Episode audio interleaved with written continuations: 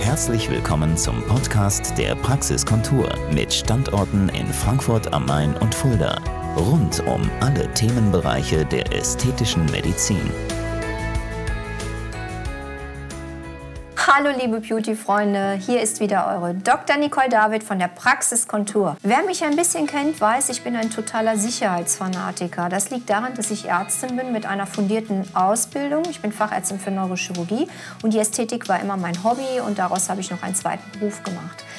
So, wer Gehirne operiert hat und sich da anatomisch auskennt, der ist natürlich besonders pingelig, was Unterspritzungen anbelangt.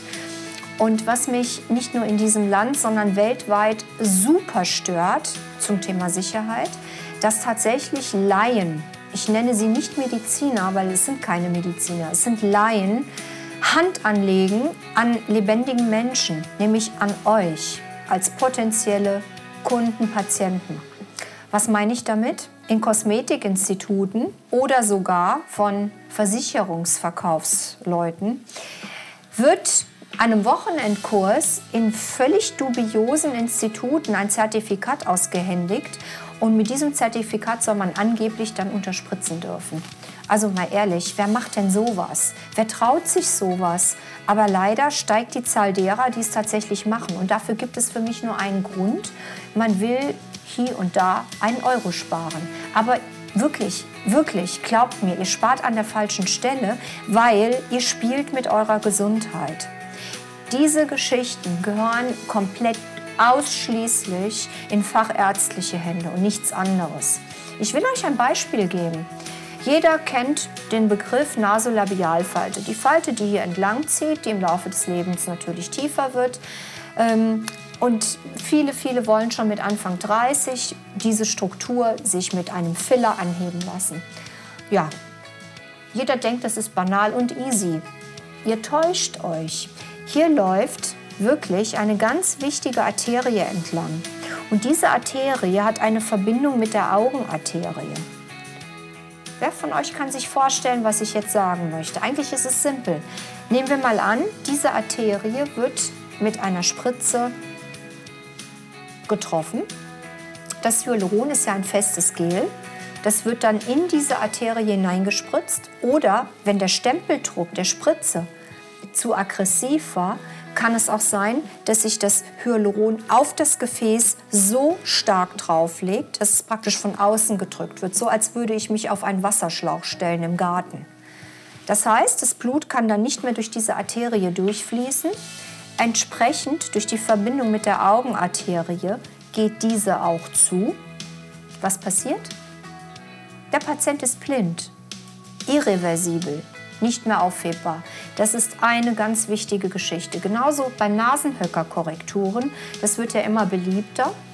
Nasenhöckerkorrekturen kann man auch hervorragend mit diesen Fillern korrigieren.